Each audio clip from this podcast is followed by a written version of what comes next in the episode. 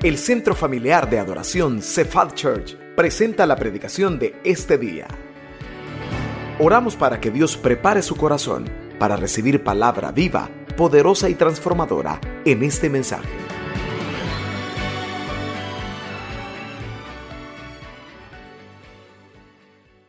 Vamos a, a orar. El Señor quiere que esta noche salgamos a las nueve. A esa hora va a terminar de llover. Así que no, mentiras. Vamos a orar para que nos guarde. Se vino fuerte, hermanos. Y le felicito por estar aquí. Yo vi entrar a unos hermanos debajo de la lluvia, qué precioso. Y sabe que de algo de eso vamos a hablar hoy en el mensaje de la escritura. Así que hágame un favor. Ayúdeme orando, por favor, para que sea el Espíritu Santo el que nos hable en esta tarde. Cierre sus ojos conmigo. Ahí donde está, por favor, cierre sus ojos. Y oramos, Señor, te doy gracias en esta tarde. Gracias, Padre Celestial, por la vida de cada uno de mis hermanos.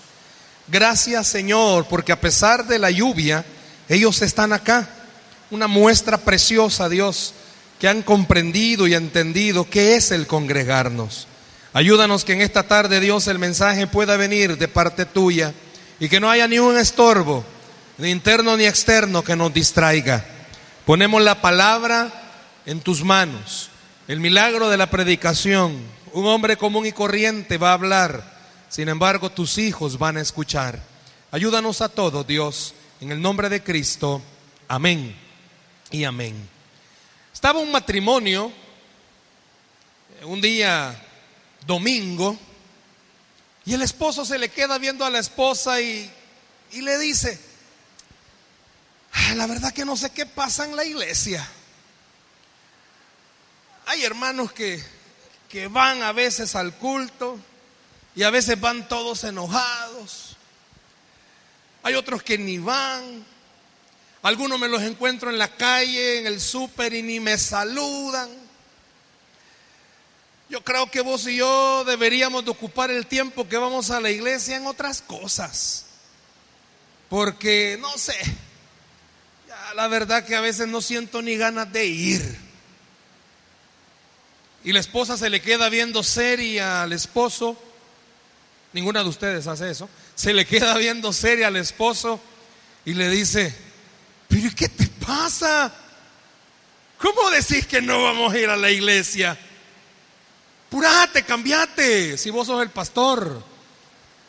Yo quiero hablar en esta tarde de algo que suele pasar. Este pastor ya no quería ir a la iglesia pero hay gente que ya no quiere ir a la iglesia. Permítame compartir con ustedes el mensaje. ¿Por qué dejamos de congregarnos?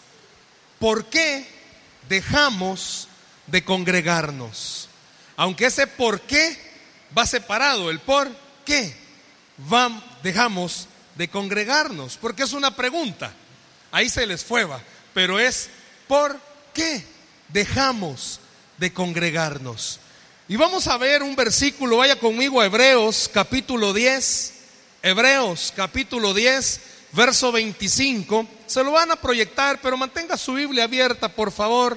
Hebreos capítulo 10, verso 25.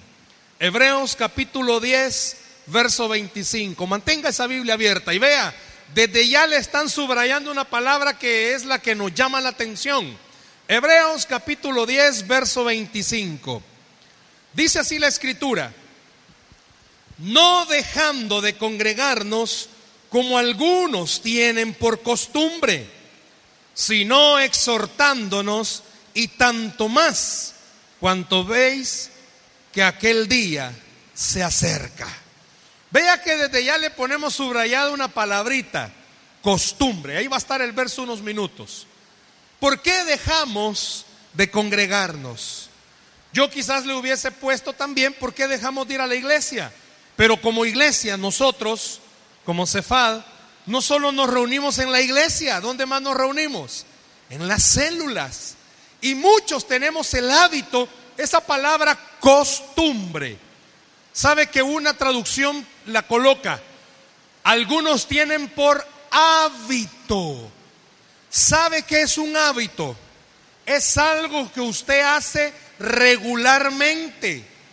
Yo tengo el hábito de tomar café mañana, tarde y noche y si estoy despierto en la madrugada también. Yo tengo ese hábito. Yo no puedo dejar un día de si no tomo café. El escritor a los hebreos está diciendo, hay personas que ya tienen el hábito de no congregarse.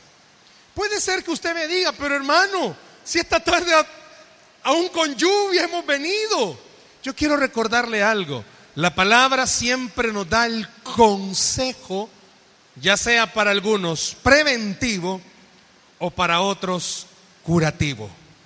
Yo quisiera que a lo largo de la enseñanza nos examináramos la declaración más directa con respecto al reunirse en la iglesia en toda la Biblia, específicamente en el Nuevo Testamento, es este pasaje. En los evangelios, en el libro de los Hechos y en las otras cartas, oímos que se reunían, que Jesús llegaba a las sinagogas y se reunía, que iba a la casa de alguien y se reunía, pero el pasaje que demuestra que es algo que Dios espera que nos congreguemos es Hebreos 10:25. Y a los hebreos, a la iglesia de los hebreos, los judíos cristianos que estaban en la iglesia de los hebreos, algo les estaba sucediendo. Un cristiano fervoroso, fuerte, creciente, escúchelo por favor, no deja de congregarse. Un cristiano que está fuerte en el Señor, que es un cristiano que cree en el Señor siempre, no deja de congregarse. Pero, al igual que cuando a usted le da temperatura, me imagino que más de alguna ocasión le ha dado temperatura, el médico le ha dicho que la temperatura simplemente es el síntoma, que el cuerpo tiene algo.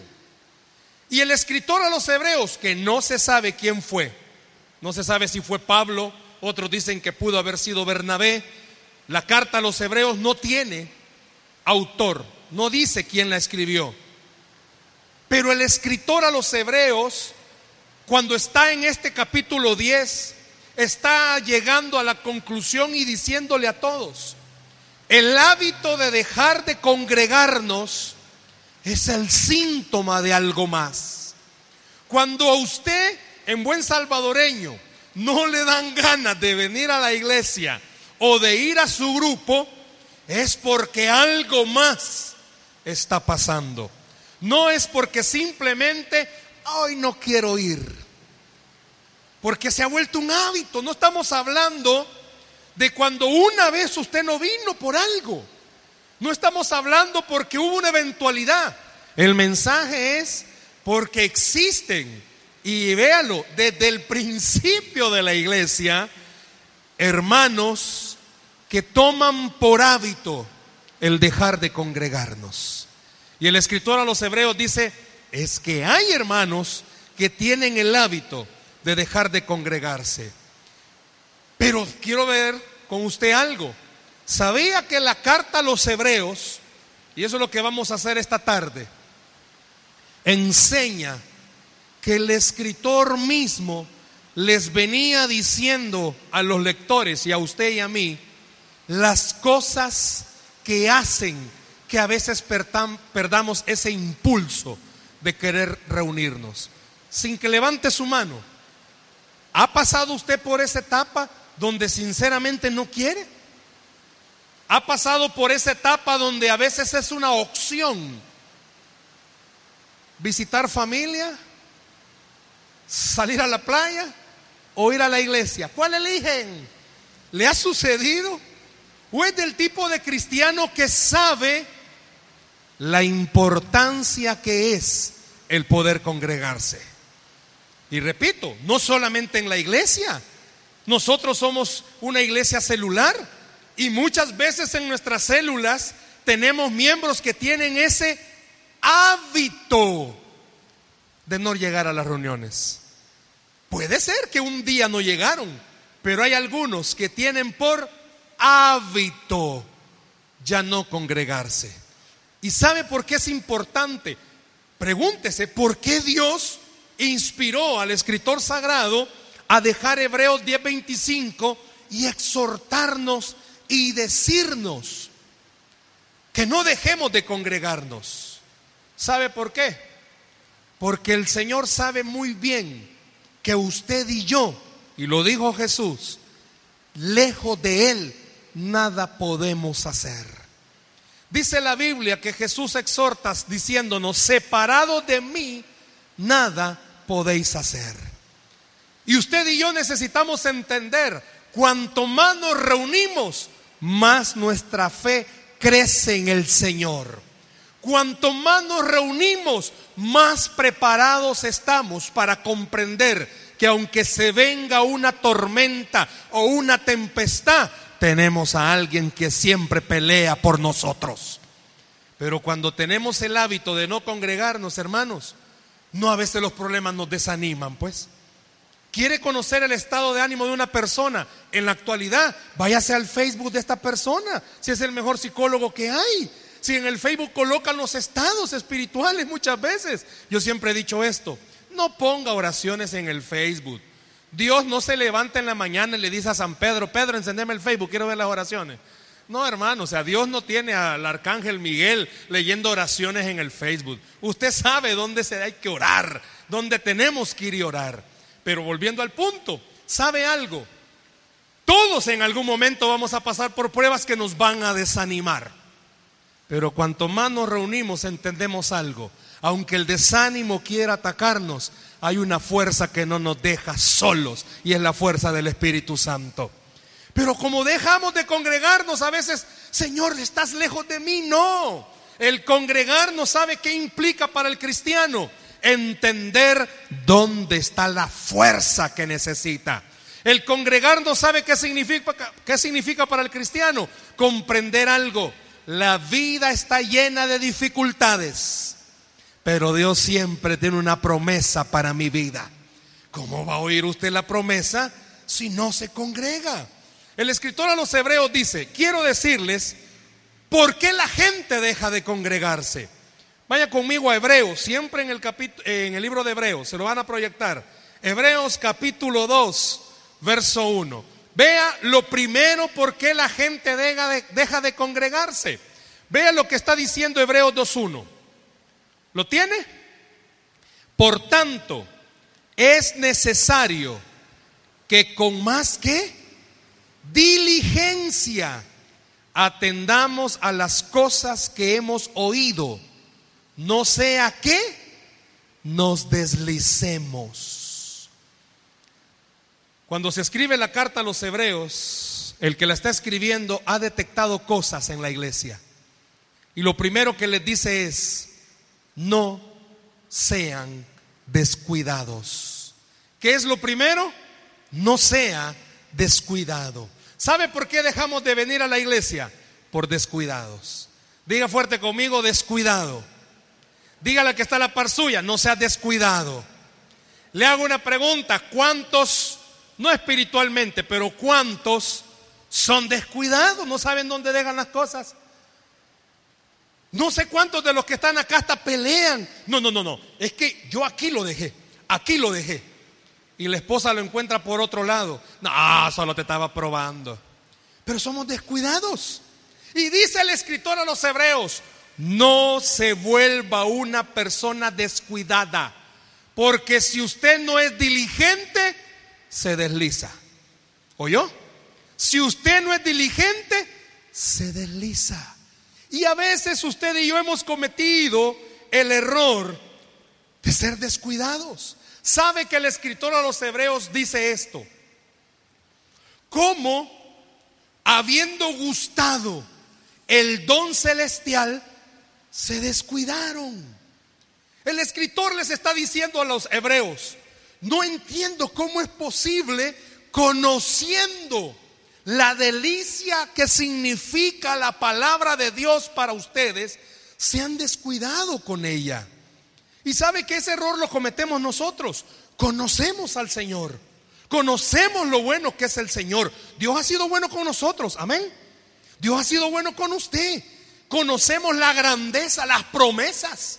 ¿A cuántos de ustedes Dios les ha dado promesas? ¿A cuántos de ustedes Dios ha sido oportuno? Va en el carro y una alabanza le levanta el ánimo, una predicación le levanta el ánimo. Pero llega un momento, dice el escritor, que nos volvemos descuidados. ¿Sabe por qué? Y escuche esto y si lo pudiera notar. Cuando la palabra de Dios pierde importancia en nuestra vida, el congregarnos también pierde importancia. Cuando la palabra de Dios pierde importancia en su vida, el congregarse pierde importancia. ¿Conoce, hermanos, que en los momentos de aflicción y preocupación son los más espirituales del mundo? ¡Wow! Si nunca han orado tanto. Pues sí, momento. hay un hebreo que dice momento de socazón. A todo mundo lo pone a orar. Pero media vez las cosas anden bien, usted no tenga problemas, se descuida. Y dice la palabra, le está exhortando y a usted y a mí, no tenga por hábito que solo cuando hay aflicción busca al Señor. Búsquelo en todo momento. ¿Sabe por qué? Porque usted ya probó algo, que Él es bueno y para siempre su misericordia. Porque usted ya probó algo. Dice la Biblia que cuando estamos reunidos en su nombre, ahí envía Él bendición y vida eterna. Cuando usted va a su grupo, hermano, cuando usted viene a la iglesia, el propósito principal de Dios es levantarle el ánimo y hacerle ver algo. En la semana pueden haber dificultades, pero Él va a estar con nosotros. Va a su grupo en la mitad de la semana, necesita ir a recargarse para que entienda algo. Es cierto, la tierra está difícil lo que está viviendo, pero Él es el dueño de todo en este mundo. Pero ¿cómo podemos animarnos si nos hemos descuidado y nos deslizamos? Yo le puedo preguntar esta tarde, ¿cuántos nos hemos deslizado? Y se ha vuelto un hábito no congregarnos, no venir a la iglesia. Dice el escritor, tenga cuidado, no sea descuidado. Pero también les dice una segunda cosa. Hebreos capítulo 3, verso 12. Solo muevas un capítulo. Vea lo segundo. Primero dejamos de congregarnos por descuidados. Descuidamos algo tan precioso que Dios nos ha regalado. Pero número dos, vea Hebreos capítulo 3, verso 12. Mirad, ¿a quién está hablando? A cristianos, ¿verdad? Mirad hermanos, ¿qué dice? Que no haya en ninguno de vosotros qué? Corazón malo de incredulidad para apartarse del Dios vivo. El escritor a los hebreos dice, bueno, me he dado cuenta que algunos ya no se congregan porque se descuidan. Descuidan algo tan precioso que es el Señor. Pero también algunos dejan de congregarse porque dejan de creer. ¿Escuchó? Porque dejan de creer. Hay una palabra que se la están subrayando. Corazón malo de incredulidad. ¿Sabe qué significa? Y se la puede subrayar. Un corazón malo de incredulidad. ¿Sabe qué significa? Está diciendo un corazón que le cree más a las cosas malas que a las cosas buenas. ¿Sabía que hay miembros de células y de iglesia que dejan de reunirse porque ya no creen. Han pasado tantos días orando y esperando un milagro y ya no creen. Ya no creen que Dios de verdad pueda hacer algo. Le puedo preguntar a usted con confianza, ¿cuántos de ustedes en algún momento han dejado de creer y se han desanimado y nada, ¿para qué voy a la iglesia? no, ya no puedo, esto ya no se puede.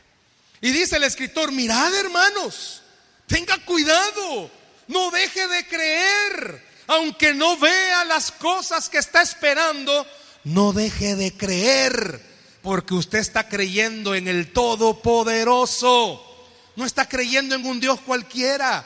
No deje de ir a la iglesia, no deje de ir al grupo, porque ya no cree. A veces en nuestra célula, específicamente una de matrimonios, se comparte que a veces son difíciles los problemas que hay, pero ahí está, ahí está insistente. Hay alguien que tiene, bueno, ahora es la anfitriona, tiene años de estar esperando un milagro. Pero no deja de estar ahí, porque es la dueña de la casa, ¿va? pero no deja de abrir el grupo, porque es insistente, porque ha creído algo. Si usted conociera el caso, dijera, no hombre, ¿y qué está haciendo esta hermana si ni el esposo viene? No ha dejado de creer. Yo le digo algo, no deje de congregarse porque está batallando con el creer o no creer. El escritor dice, por eso algunos se enfrían, porque dejan de creer. Yo quiero recordarle algo en esta tarde. Aunque sea fuerte lo que esté pasando, no deje de creer. Dios es un Dios de misericordia. No deje de creer. Simple y sencillamente, Dios tiene el control. No deje de creer. Aunque usted venga se siente y se vaya y quizás no vea que ha pasado algo, no deje de creer. Hágame un favor, dígale que está la par suya, no deje de creer. Pero dígale, por favor, no deje de creer. Si yo le preguntara, honestamente, ¿cuántos a veces batallan con esto de dejar de creer? No deje de creer. ¿Por qué dejamos de congregarnos? Porque a veces dejamos de creer. ¿Y sabe qué significa dejar de creer? No, no creo que Dios pueda con esto. Yo quiero decirle algo. Y no es solo retórica, es la palabra. Dios sí puede con lo suyo. ¿Cuántos dicen amén? Dios sí puede con lo suyo. Yo no sé si esta tarde usted puede llenarse de fe y decir, Dios puede con lo mío. ¿Cuántos pueden decir, Dios puede con lo mío? No lo oigo convencido. Vamos a contar hasta tres. Uno, dos, tres. ¿De verdad cree que Dios puede con lo suyo? No deje de congregarse. Cuando más ganas tenga de no venir, venga. Cuando más deseos se le vayan, venga. Vaya a su grupo, aunque usted sienta que a lo mismo va. No deje de creer. Tenemos a un Dios todopoderoso. No deje de creer. El enemigo no es más fuerte que su Señor. No deje de creer. No importa cuánto tiempo haya pasado o esté pasando esperando. No deje de creer. Quiero recordarle, quien escribió la Biblia no puede mentir. Quien escribió la palabra no nos puede engañar. Dice que a su tiempo cegaremos. No deje de creer. No deje de creer. No solamente por descuidados, no solamente por dejar de creer. ¿Sabe por qué más la gente deja de ir a la iglesia o congregarse? Vea Hebreos capítulo 5, se lo van a proyectar. Vea otra cosa que el escritor detectó en los de la iglesia de los hebreos. Hebreos 5:12 al 14, vea lo que está diciendo. Porque debiendo ser ya maestros, después de tanto tiempo, tenéis necesidad de que se os vuelva a enseñar cuáles son los primeros rudimentos de las palabras de Dios, y habéis llegado a ser tales que tenéis necesidad de leche y no de alimento sólido. Verso 13.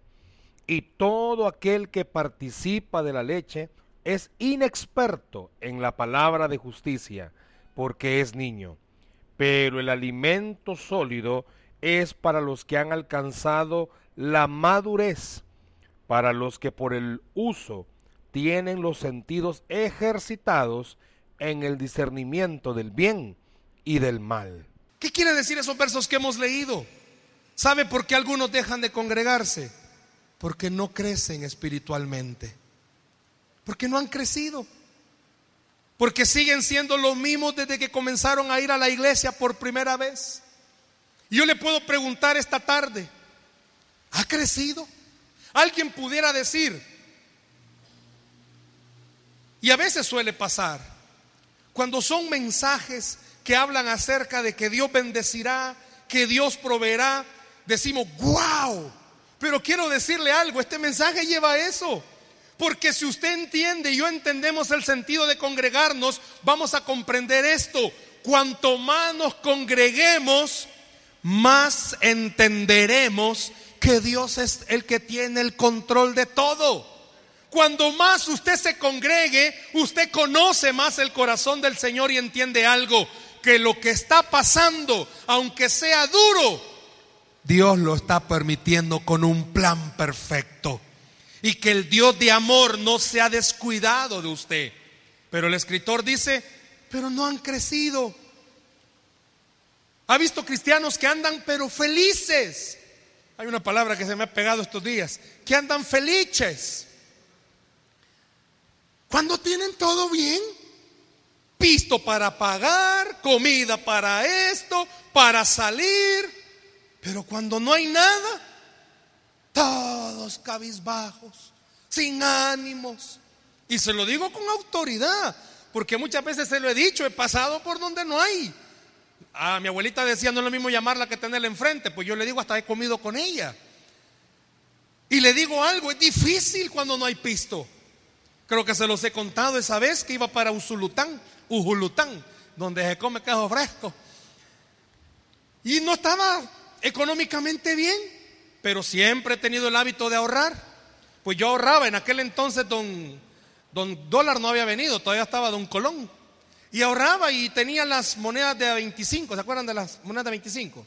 ¿Sí se acuerdan? Va. Yo estaba ahorrando esas monedas. Pues llegó un momento en el que ya no tenía para transportarme.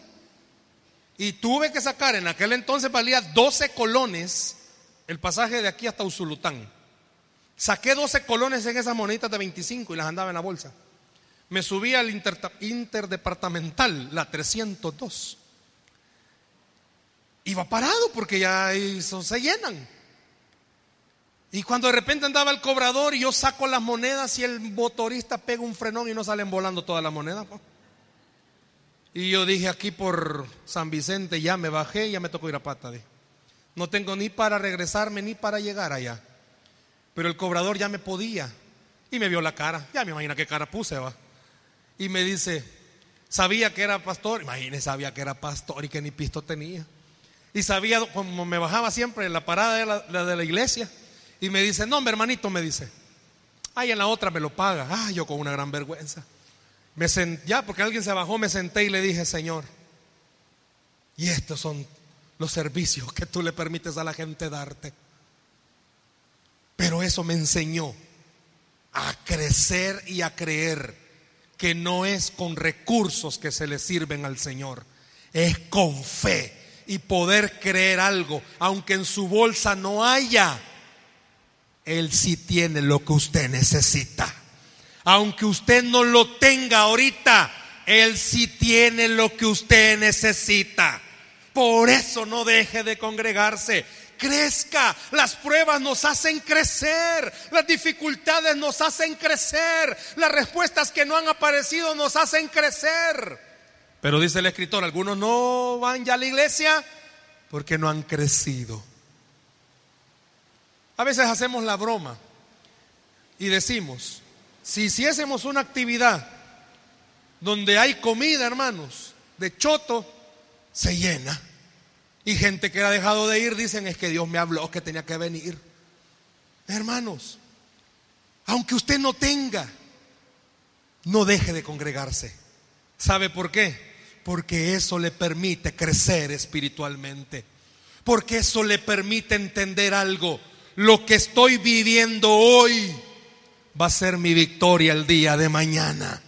Lo que usted está padeciendo hoy va a ser su victoria el día de mañana. Puede ser que a alguien Dios le está diciendo, a veces se te van las ganas porque la palabra ha perdido la importancia en su vida. Le hago un, test bien rápido. ¿Cuánta Biblia lee usted a la semana? ¿Sabe que nadie puede saber cuánto estudia Biblia otra persona? Yo no puedo saber, mi amigo Salume, cuánto lee de Biblia.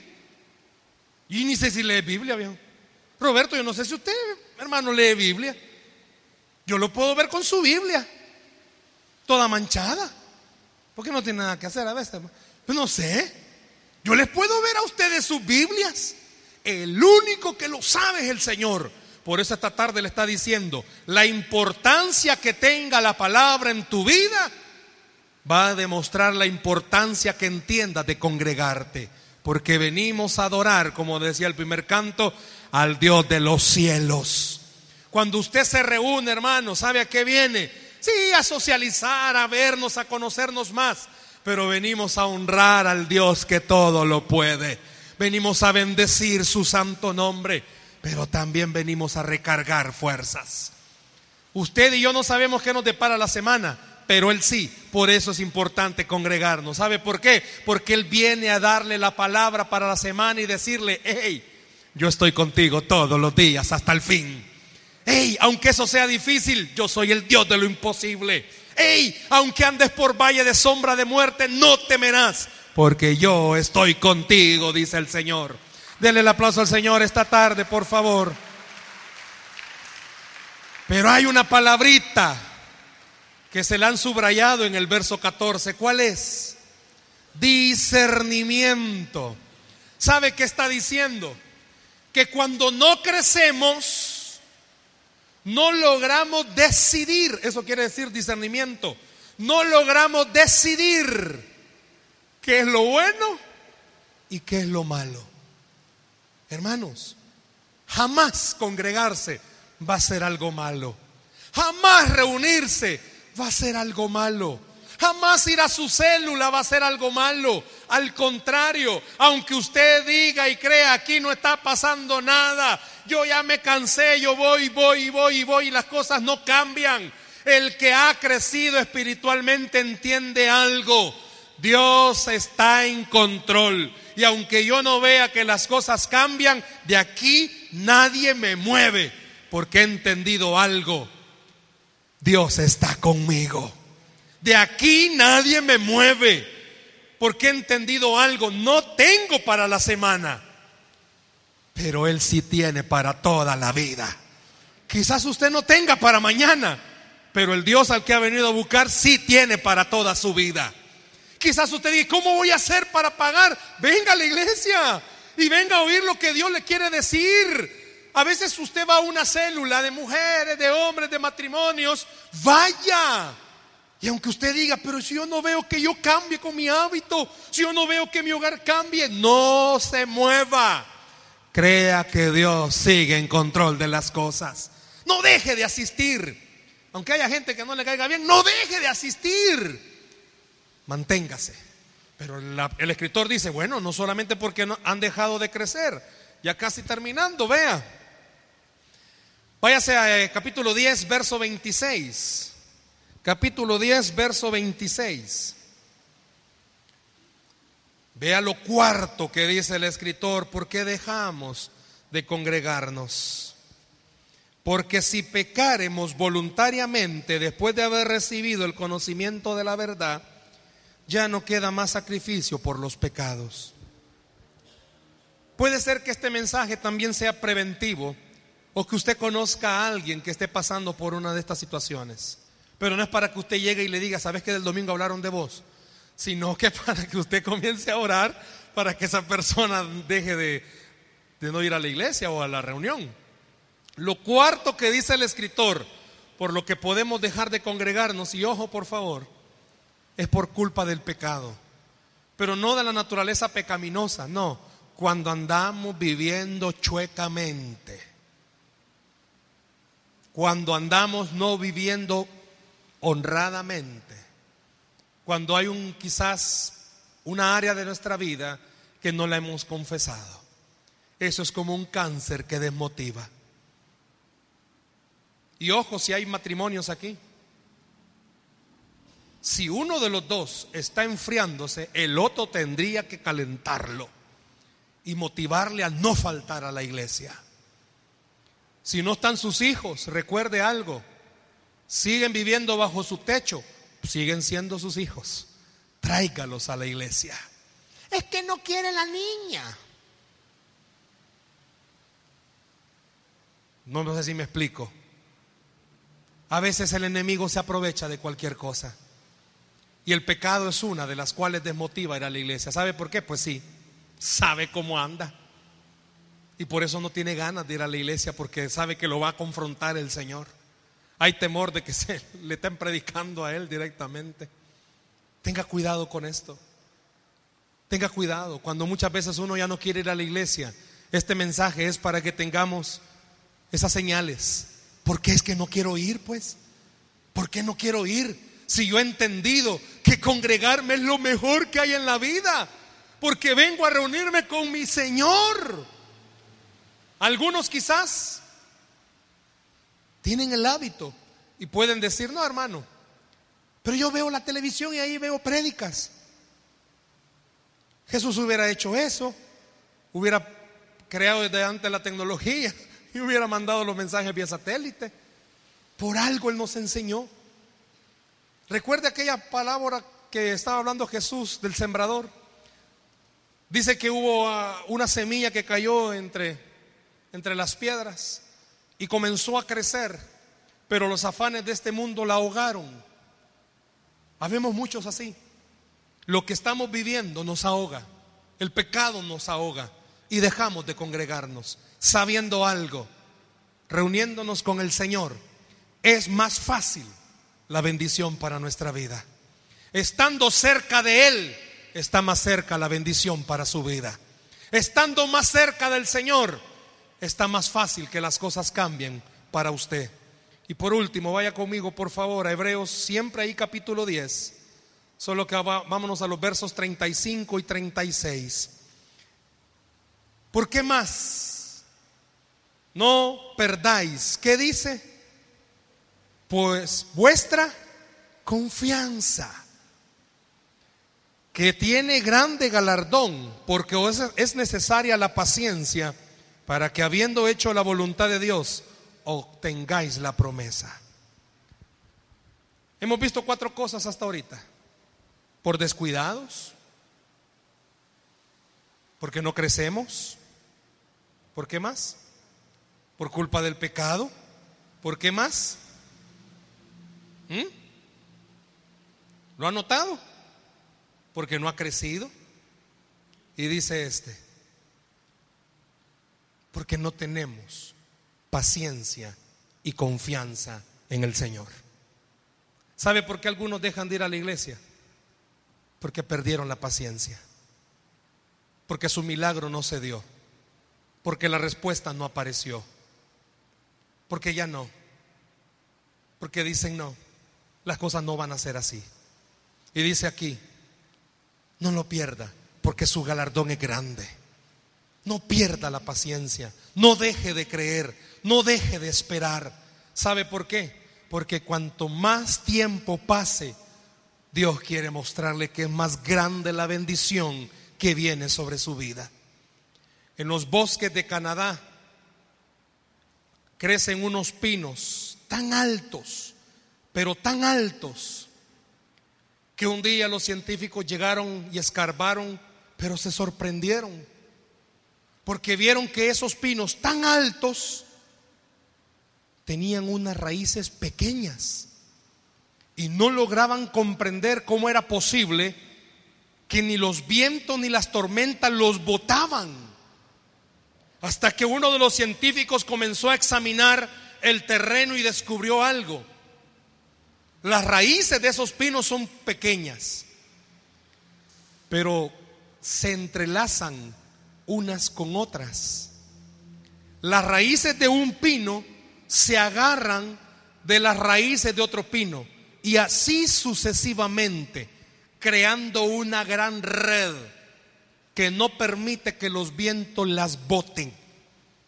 ¿Sabe por qué el Señor quiere que nos congreguemos? porque lo dice en el versículo con el que iniciamos. Si me lo pones, por favor, Hebreos 10:25. Porque cuando nosotros nos congregamos, nos exhortamos, y tanto más, dice, cuando se acerca aquel día. Cuando usted viene a la iglesia, sabe qué pasa o va a su grupo, tiene a otros hermanos cerca suyo que le van a animar y no le van a dejar caer. Y le van a motivar y le van a recordar algo. Dios está con usted. Cuando usted viene a la iglesia y oye al que está cantando, al que está predicando, Dios le está diciendo, estoy contigo. Cuando usted va a su grupo, Dios le dice, tengo el control. Cuando usted viene a la iglesia y permite que el Espíritu Santo se mueva, Dios le está diciendo, yo estoy de tu lado.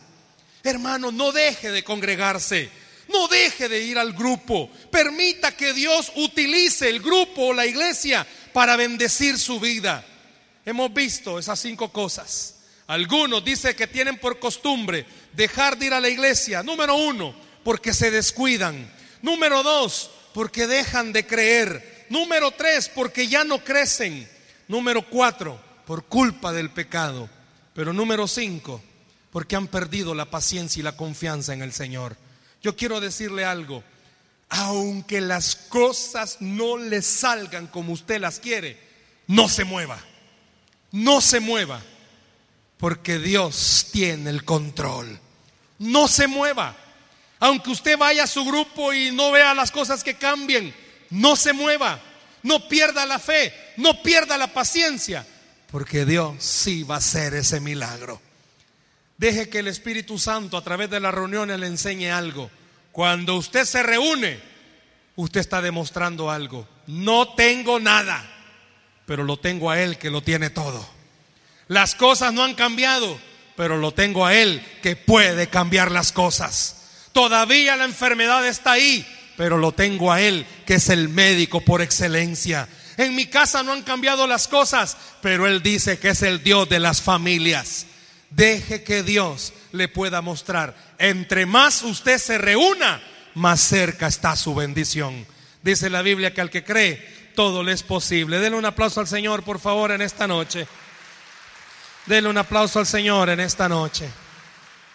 No dejemos de congregarnos como algunos tienen por costumbre.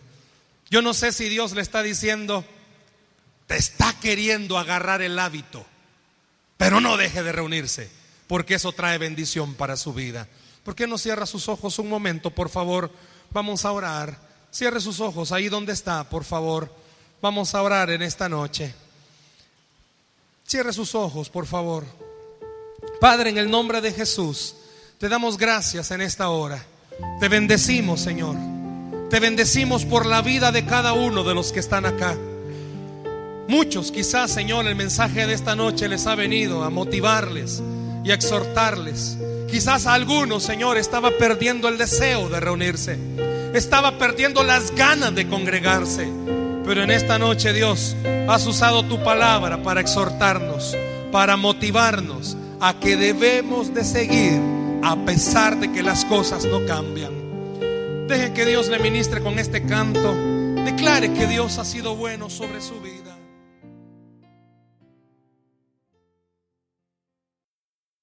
Esperamos que este mensaje haya sido de bendición para su vida. La Biblia dice que Dios es santo y el ser humano es pecador, pero en su gran amor, el Padre envió a Jesucristo a morir en la cruz para pagar por nuestros pecados. Luego lo resucitó para darnos vida eterna. Si usted cree en Cristo como Salvador y Señor, hable con Él diciendo, me arrepiento, perdona mis pecados, te ruego que me salves. Ponga su fe en Él y crea que solo Cristo le puede salvar. Bienvenido a la familia de Dios. Le invitamos a congregarse en Cephal Church los domingos a las 7 a.m., 9 a.m., 11 a.m. y 5 p.m. Visite nuestro sitio web cephadchurch.org o búsquenos en las redes sociales como Cephad Church. Dios le bendiga.